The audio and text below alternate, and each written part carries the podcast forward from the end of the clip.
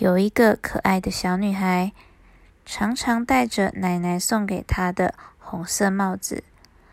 这顶帽子很适合她，于是大家开始叫她小红帽。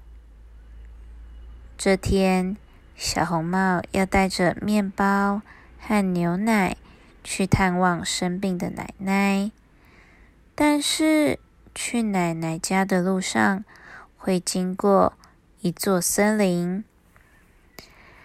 妈妈提醒小红帽。在森林走路时，一定要注意安全。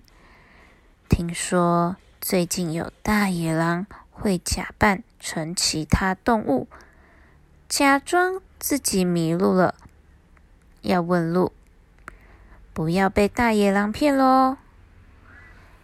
听完妈妈说的话后，小红帽就把面包和牛奶。装进篮子里，戴着红色帽子出门了。走着走着，进入了森林，有好多高高的大树，红红绿绿的花和草，还有活蹦乱跳的小动物们。再往前走，就可以通往去奶奶家的小路了。小红帽加快脚步，想赶快到奶奶家。看到奶奶，突然出现了一只长得很像野狼的狗，跑来跟小红帽聊天。他听说小红帽要去奶奶家，于是建议小红帽摘一些漂亮的花送给奶奶。小红帽觉得这真是个不错的主意。奶奶看见漂亮的花，心情应该也会变好。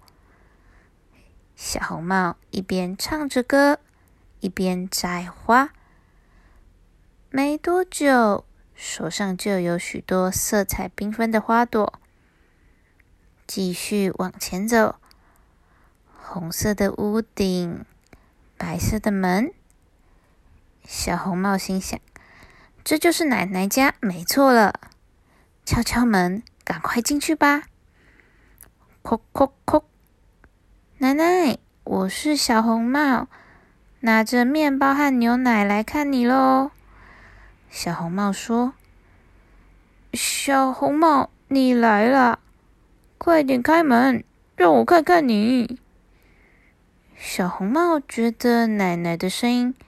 有点奇怪，于是问：“奶奶，你的声音怎么和平常不太一样呢？”“我感冒了，声音才会变得怪怪的啦。”“赶快进来吧，外面可是有可怕的大野狼呢。”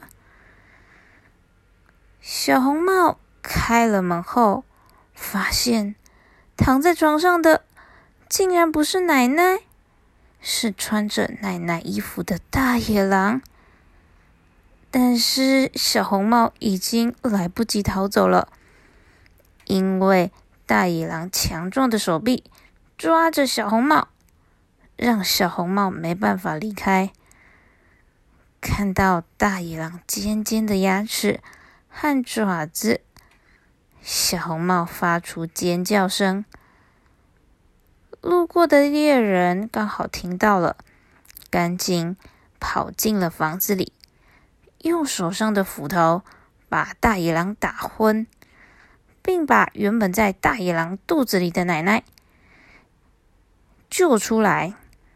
他用剪刀剪破大野狼肚子，救出奶奶。然后猎人请奶奶和小红帽。一起去外面捡石头，将石头通通放进大野狼肚子，最后再把大野狼肚子缝起来。过不久，大野狼醒来了，他觉得口渴，想要去水井喝水。走路摇摇晃晃的大野狼一弯腰，就掉进了水井里。小红帽和奶奶非常感谢猎人，他们和猎人成为好朋友。小红帽长大之后，也和猎人一样，成为一个勇敢而且会帮助别人的人，守护家人和附近居民的安全。